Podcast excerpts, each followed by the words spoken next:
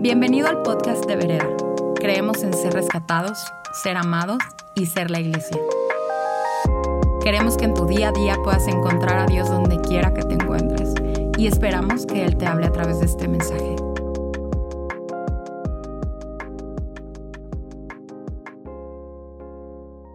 Vereda, ¿cómo estás? Qué gusto poder estar una vez más delante de ti y teniendo la oportunidad, el privilegio, el honor de abrir la palabra de Dios.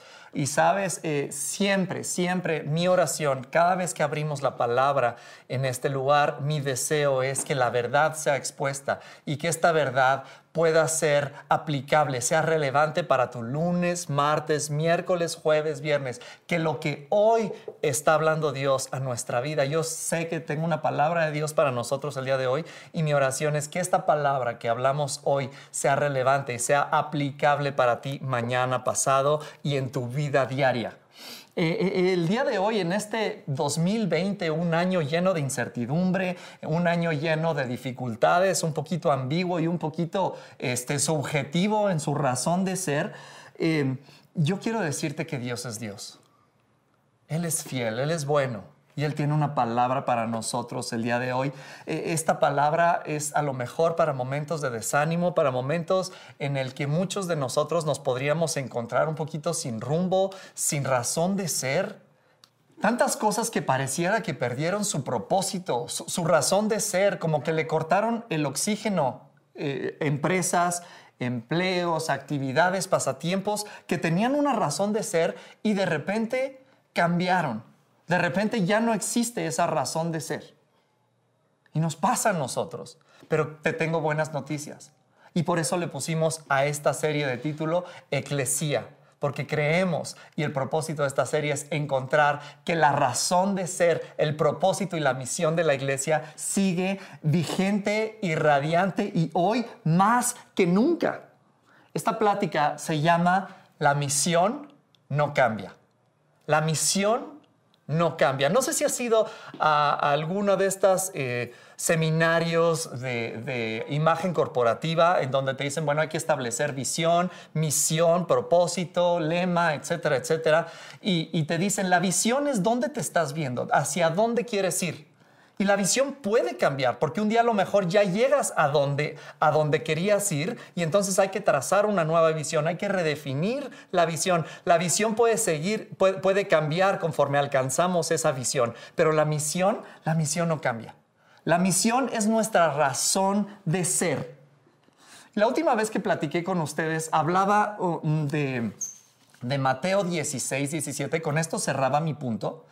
Y es cuando Pedro le dice, le dice a, a Jesús, tú eres el Mesías. Tú eres el enviado del cielo, tú eres nuestra razón de existir, tú eres el cumplimiento de la promesa, eres el regalo que el cielo nos manda para volver a conectarnos con el Padre.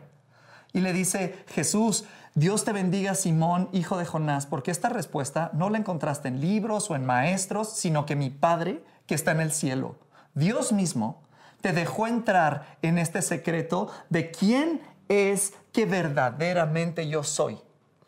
Y ahora yo te digo quién tú eres, Pedro. Tú eres Pedro, una roca. Y en esta roca, en esta revelación que obtuviste de quién soy yo, sobre ella construiré mi iglesia. Y aquí quiero que pongamos atención. Esta es la primera vez que Jesús usa este término iglesia, eclesía. Quiero que pongamos atención que Jesús no dice, a ver, Pedro, sobre esta revelación voy a construir mi sinagoga. No. sobre esta revelación, Pedro, voy a construir el templo. Sabemos que el templo y tenía todo lo que ver con la identidad de, ese, de esa ciudad, ¿no? No le dice, sobre esta revelación voy a construir un grupo este, de, de oración, un grupo pequeño en tu casa. No, le dice eclesía. Y Jesús establece iglesia. Y quiero que pongamos atención porque eh, Jesús utiliza un término prestado. Es un término cultural político, culturalmente relevante para ese momento. ¿no? Eh, la eclesía quería decir los enviados. Son estas personas, es un término del, ejército romano, del, del imperio romano, estos enviados son cada vez que Roma conquistaba una nueva ciudad, cada vez que Roma conquistaba un nuevo territorio, enviaba a la eclesía, los enviados, a establecer cultura a ese nuevo lugar. Entonces llegaban esta... Eh, eh, eh, Roma era muy agresiva en su forma de hacer las cosas y llegaba una, una policía cultural a este nuevo lugar a decirte, ok, ahora perteneces a Roma. Por lo tanto, tu forma de vestir va a ser como romano, tu forma de comer va a ser como romano, tu forma de educar a tus hijos va a ser como romano. Vas a hablar nuestro idioma. Ojo ahí, idioma, lenguaje y cultura tienen todo que ver.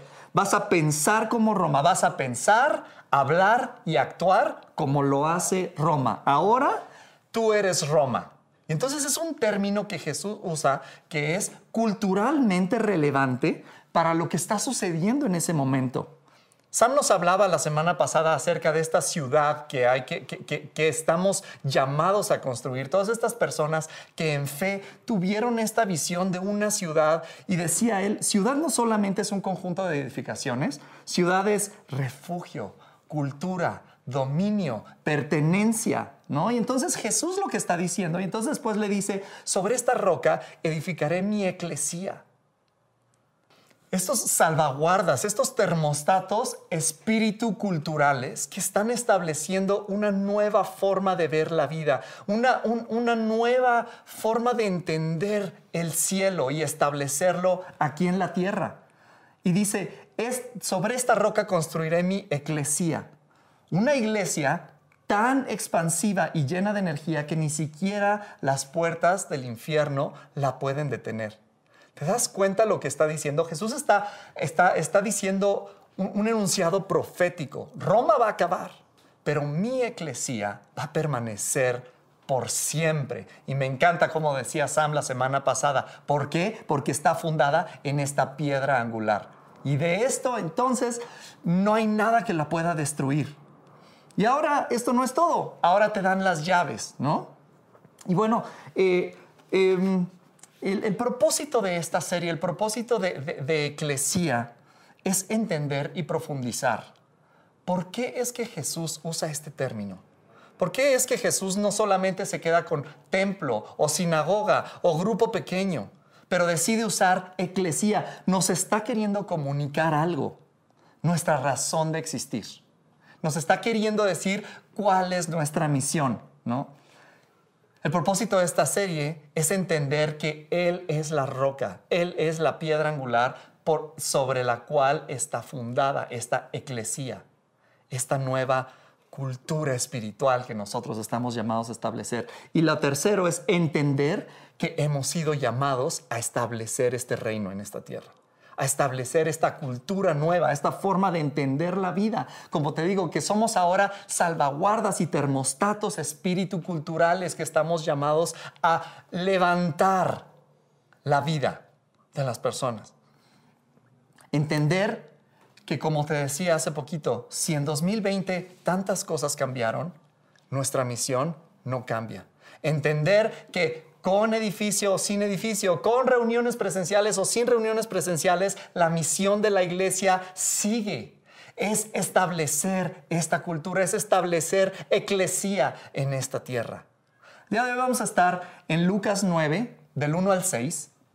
Y lo que está pasando aquí es que Jesús está enviando a sus discípulos y les da ciertas indicaciones y les dice ciertas recomendaciones para ir, para para desarrollar su misión. ¿no? Em, nuestra misión, como te digo, no cambia. Esta misión, este propósito, esta razón de ser permanece a pesar de lo que sea. Y mucho de lo que, pasa a veces con, nosotros los seguidores de Jesús es que a veces confundimos nuestro destino y nuestra misión. Nuestro destino es el cielo, hacia eso vamos. Pero nuestra misión en esta tierra es establecer el reino, es establecer eclesía en este lugar, una nueva y mejor forma de entender a Dios. Si, nuestra misión fuera llegar al cielo, entonces lo, mejor que nos podría pasar es recibir a Jesús y en siguiente cosa morirnos e irnos al cielo. Pero no es así. Nuestro destino es el cielo, pero nuestra misión, tenemos algo que hacer aquí. Este capítulo, Lucas 9, si, mi Biblia eh, si tu Biblia es como la mía, dice la misión de los doce discípulos, la misión de los seguidores de Jesús. ¿Hay un seguidor de Jesús aquí? Me, me, alegra que respondas que sí. Y si tu respuesta fue sí, entonces esta misión de los doce discípulos es tu misión y es mi misión. Por eso es que la vamos a estudiar el día de hoy. Y dice eh, desde el verso 1, Jesús reunió a sus doce discípulos y después de darles poder y autoridad para expulsar a todos los demonios y para sanar enfermedades, los envió a predicar el reino de Dios y a sanar a los enfermos. Y les dijo, no lleven nada para el camino, ni bastón, ni mochila, ni pan, ni dinero, ni dos túnicas. En cualquier casa donde entren, quédense ahí hasta que salgan. Si en alguna ciudad no los reciben bien, salgan de ahí y sacúdanse el polvo de sus pies como testimonio contra ellos. Los discípulos salieron y fueron por todas las aldeas y por todas partes anunciaban las buenas noticias y sanaban enfermos. Señor, te doy gracias porque tu palabra es verdad, porque el día de hoy podemos ser expuestos a esta realidad, a esta verdad. Señor, preparamos nuestro corazón y escuchamos lo que tú tienes para nosotros el día de hoy. Y queremos darte gracias, Señor, porque nuestra misión no cambia, porque nuestra razón de ser permanece y no importa que la tierra se estremezca, tu iglesia permanece y las puertas del infierno no pueden contra ella. ¿Alguien puede decir conmigo amén? Amén. Muy bien, pues eh, quiero empezar con una historia. Hace muchos años, eh, nos tocó a, a, Andrea y a mí, a mi familia, hacer la cena de Navidad. Y yo me esperé hasta el último momento por ir al pavo. Y entonces llegué a esta tienda, que no voy a decir la marca, pero tiene nombre de pastor de vereda. Y, este, y, agarré todas las cosas en el carrito y, todo, el pavo y todo lo que tenía que... Llené, llené el carrito, llego a la caja y entonces me dicen, su membresía, por favor. Híjole, no traigo la membresía. Pero miren, no se preocupe, sí soy socio, este, por favor me podría cobrar, pudiera hacer una excepción. No, no le puedo cobrar porque no trae usted la credencial. Y yo decía, es que no, no me está entendiendo. O sea, yo tengo que hacer cena para hoy en la noche, va a venir toda mi familia y necesito desarrollar esta responsabilidad que tengo, pero por favor cóbreme. Pues no le puedo cobrar porque no me está mostrando usted esta credencial que me hace ver que usted es miembro, que usted tiene autoridad para comprar aquí. ¿Alguna vez te han dado una responsabilidad y no te dieron autoridad? Es muy difícil cumplir con una responsabilidad sin tener autoridad. Y este es mi primer punto. ¿No? Quiero hacerte ver que para tú y yo desarrollar esta misión que Dios nos ha llamado, que Jesús nos invitó a hacer, tú tienes dominio, tú tienes acceso, tú tienes identidad, tú tienes autoridad, tienes pertenencia. Me encanta cómo le dijo a Pedro, y no solamente eso, ahora te doy las llaves para abrir puertas. Tienes autoridad, llaves quiere decir todo esto. ¿De qué tienes llaves? De tu casa, de tu coche, de tu locker, de tus cosas. Tienes pertenencia del reino de Dios y les da poder y autoridad, les da dominio, les da acceso, les da llaves. Alguien con autoridad es fácil de reconocer. ¿No te ha pasado que a lo mejor estás hablando por teléfono con tu proveedor de internet y no te resuelven y no te resuelven? Y llega un punto que le tienes que decir, por favor, quiero hablar con su supervisor. Necesito hablar con alguien que tenga autoridad para resolver. Autoridad es fácil de, percibirlo. Y Dios, el Dios de la provisión, de la sanidad, de la libertad, está contigo y te da autoridad. No sería lo mismo si nosotros lo hacemos en nuestras fuerzas, pero tenemos autoridad de parte del cielo. Jesús les da poder y autoridad. Jesús nos da poder y autoridad y los envía con un propósito. ¿A qué te ha llamado el Señor? Me encanta que todos los domingos nos respondemos, eh, terminamos nuestra reunión diciendo, ve y haz lo mismo. Esto es una respuesta. Enviados por Él, ¿a qué? A hacer lo que hemos visto de Él a, muchos se nos pone la piel chinita cada vez que todos juntos como comunidad respondemos, ve y haz lo mismo. Pero es una comanda, es, es, una eh, comisión de parte de Él. Establecemos eclesía, vereda, con confianza. Esta es la primera palabra que quiero que metamos a nuestro corazón. Establecemos eclesía con confianza en nuestra comisión. Tienes las credenciales, tienes la comisión, sabes tu identidad. Tu identidad no, no eh, responde a lo que tú has hecho, porque sea que sea bueno o sea malo, estás tasado. Si has hecho algo bueno y por eso te quieres este, encontrar identidad, pues también has hecho algo malo. Pero no, nuestra identidad no está basada en lo que nosotros hemos hecho, está basada en lo que Él hizo. Tienes comisión, tienes autoridad, tienes confianza para establecer eclesía en esta tierra.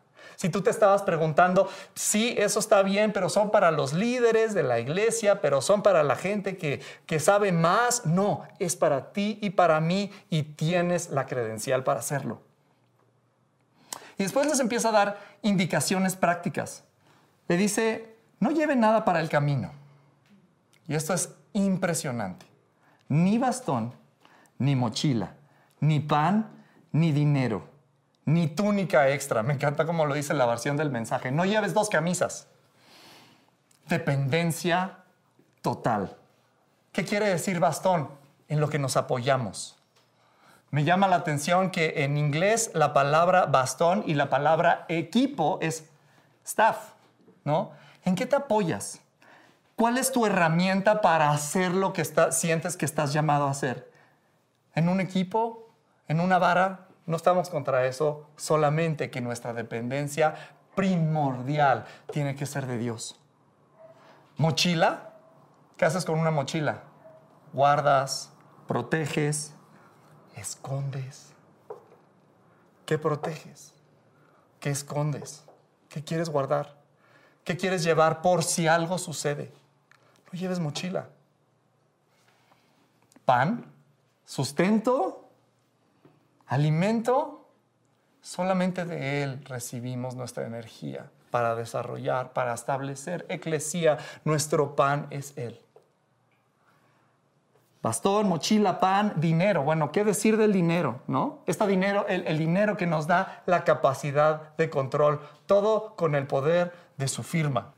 El dinero, el dinero es cambiante, es volátil. Un día vale, otro día no. El, el tipo de cambio, o sea, todo esto, pero nos da una cierta eh, eh, eh, certeza de control. Y no estamos llamados a establecer eclesía con independencia, sino con dependencia, con confianza y con independencia. Sabes, si yo tuviera un peso por cada vez que la gente se ha acercado a mí a decirme, no, es que tienes que poner un negocio alterno, porque esto de la iglesia, pues un día está bien y otro día está mal, y no vaya a ser que... Eh, y, me encanta, no están, desde luego que no estamos en contra de eso, pero sabes que mi dependencia no está en la iglesia mi dependencia no estaría tampoco en el negocio, como si el negocio fuera totalmente este, ya autosuficiente, ¿no? Mi dependencia y mi provisión vienen de Dios. Y me permito sugerirte que también la tuya, no de tu trabajo, no de tu empresa, no de tu negocio, viene de Dios para ti, para mí. Aplica esto. No llevemos dinero como la forma de la cual nosotros podemos tener control túnica extra. Nos encanta tener un plan B, ¿no? Por si algo pasa, por si las moscas, por si cualquier cosita, pues puedo sacar ahí mis túnica número dos. No llevemos túnica, túnica extra. ¿Qué tal en el qué están haciendo los demás? ¿Qué están cantando los demás? ¿Qué están predicando los demás? ¡Ey! Dios nos es capaz de traer a nosotros el sustento necesario. ¿Sabes? Él es el que nos envía, Él es el que nos sostiene, Él es el que nos preserva, Él es mi protección, Él es mi provisión, Él es mi paz, Él es mi todo. Y lo mismo para ti. Él nos envía y Él está en control. Podemos depender de Él. Establecemos eclesía con confianza, establecemos eclesía con dependencia de Dios. En cualquier casa que entren, quédense ahí hasta que salgan. Esto me habla de consistencia, constancia. Con este mundo cambiante que, en el que vivimos, hay tantas cosas que están sucediendo a través de las redes sociales, a través de la información en Internet. Hay tantas cosas, tantos este, espectaculares eh, anuncios que nos están aventando información que es tan fácil dejar lo que estamos haciendo y agarrar algo más. Pero Él nos dice, establecemos eclesía con consistencia, con constancia, confianza, dependencia, consistencia. Si en algún lado no los reciben bien, sacúdanse el polvo de los pies y no se atoren en eso. Establecemos eclesía, ¿sabes qué? No atorándonos en problemas eh, o, en, batallas que no tienen sentido. Lo siguiente, no nos vamos a atorar en eso. Pero quisiera detenerme un poquito en esta cuestión de no lleve nada para el camino. Hace poquito, una buena amiga, una, eh, una persona que está en el staff con nosotros, Nav, nos platicaba de cómo ella estaba en un proceso con Dios eh, y decía, yo quiero ir por todo lo que tú tienes para mí, yo quiero abrazar ese destino, ese llamado que tú tienes para mí, quiero cumplir absolutamente todo lo que tú tienes para mí. ¿Qué me está deteniendo? Y escuchó la palabra autoprotección. Y autoprotección tiene todo que ver con no lleve nada para el camino. Nos autoprotegemos. Me recuerdo cómo David bajó a pelear con Goliat. Cuando escuchó a, esa persona desafiando al ejército de Israel y dice, ¿quién es este filisteo? ¿Quién se, se atreve a provocar al ejército de Dios? Yo voy a bajar. Y automáticamente el rey y todos los profesionales ahí de la batalla llegan y le dicen, no, mira, pero sí, no puedes. Entonces necesitas ponerte la armadura y el casco y el escudo y la... Y, le empiezan a poner una serie de cosas para protegerlo. Y él dice, hey, momento, todo esto no soy yo. Yo necesito ir a vencer a este gigante siendo quien soy en él. Y eso es lo que nosotros necesitamos para establecer eclesía, siendo quien somos en Él. No, no nos autoprotejamos, no nos pongamos armaduras que nos queremos cubrir. Cuando yo tenía como tres años, no recuerdo muy bien, eh, estaba, en una, estaba en una comida. No tengo ni idea ni, ni en dónde ni quién era con el que estaba. De esas veces que dices, ¿por qué estoy aquí? Pero unos niños, medios loquitos, no sé de dónde sacaron plumas, plumas de escribir, plumas este, desechables, y le quitaron el palito de la tinta y empezaron a calentar con encendedores o con fuego la tinta, y entonces empezaron a salpicar así la tinta unos a otros. Y yo me acuerdo que a mí me empezó a dar mucho miedo. Yo los veía cómo empezaban a quedar así embarrados de tinta en la cara, así en sus brazos.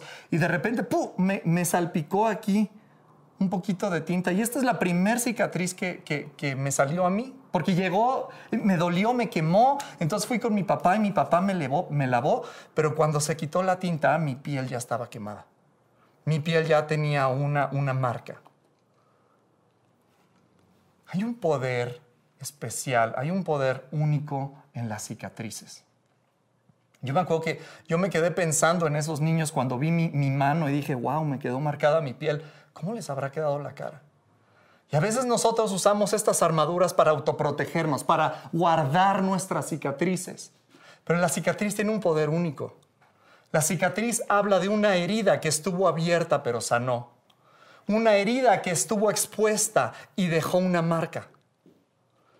La cicatriz habla de imperfección, por lo tanto necesitamos gracia. Nosotros necesitamos algo. Y yo quiero decirte, no olvidemos que Jesús sigue dirigiendo a su iglesia desde el poder de sus cicatrices. Que Jesús usa esas cicatrices, esos son los lazos de amor por los cuales nos atrae a Él, nos conquista. ¿Por qué nosotros vamos a entonces a tapar nuestras cicatrices? Sabes, el lema de este año, nuestro, nuestro enfoque ha sido simplifica, enfoca, hace espacio. ¿Sabes por qué? Porque yo creo que el Señor quiere despertar, después de este proceso de simplificar y enfocar, quiere eh, despertar una iglesia honesta, una iglesia transparente. Para establecer eclesía necesitamos honestidad. No, tu, historia tiene un poder, tu, dolor, lo, que has pasado es por algo. No intentes cubrirlo, expónlo a la luz de Él, porque solamente siendo quien somos en Él vamos a poder establecer eclesía de la forma correcta, como Él lo hace, desde el poder de las cicatrices. Necesitamos confianza, dependencia, consistencia, transparencia. Y lo último, dice que antes de enviarlos, antes de comisionarlos, antes de darles poder y autoridad, los reúne. Y es muy importante, antes de nosotros ser enviados, conocer a Jesús, conocer quién nos envía, conocer su corazón. Me encanta que lo último que nos dice es vayan y hagan discípulos. No dice vayan y establezcan una escuela, no dicen vayan y pongan un instituto. Nada malo que ver contra los institutos. Yo fui a un instituto, pero como Él nos manda a aprender de Él es aprendiz viendo a su maestro, como esos discípulos aprendieron de Él. Es orgánico. Es importante ser reunidos por Él. No podemos establecer eclesía sin antes haber conocido a Jesús confianza, dependencia, constancia, transparencia, pertenencia. Este es nuestro vehículo para hacer eclesía. Sabes, en Vereda creemos que Dios es nuestro centro, Jesús es nuestro mensaje, la gente es nuestro enfoque, el amor es nuestro motor y nuestro vehículo es familia. Pertenecemos haciendo esto. Hoy no tenemos edificio, no tenemos reuniones presenciales y tenemos familia, pertenecemos, tenemos misión, tenemos propósito. Él nos ha comisionado, Él nos ha enviado y la misión no cambia. Todo pudo haber cambiado en 2020 y para la iglesia, para nuestra misión, para nuestro propósito, nada ha cambiado. Estamos llamados a establecer una cultura más alta que embellezca este mundo seamos nosotros mm, salvaguardas, seamos nosotros embajadores de este reino que estamos llamados a establecer. La piedra angular es Él, la iglesia es suya. Pero Él les usa este término y cambia la jugada, lo levanta. Confianza, dependencia, consistencia, transparencia, pertenencia. Él nos ha enviado. Él nos sostiene, Él nos, nos envía y Él nos reúne a hacer esto juntos. Respondemos con todo nuestro corazón. Vamos a hacer lo mismo.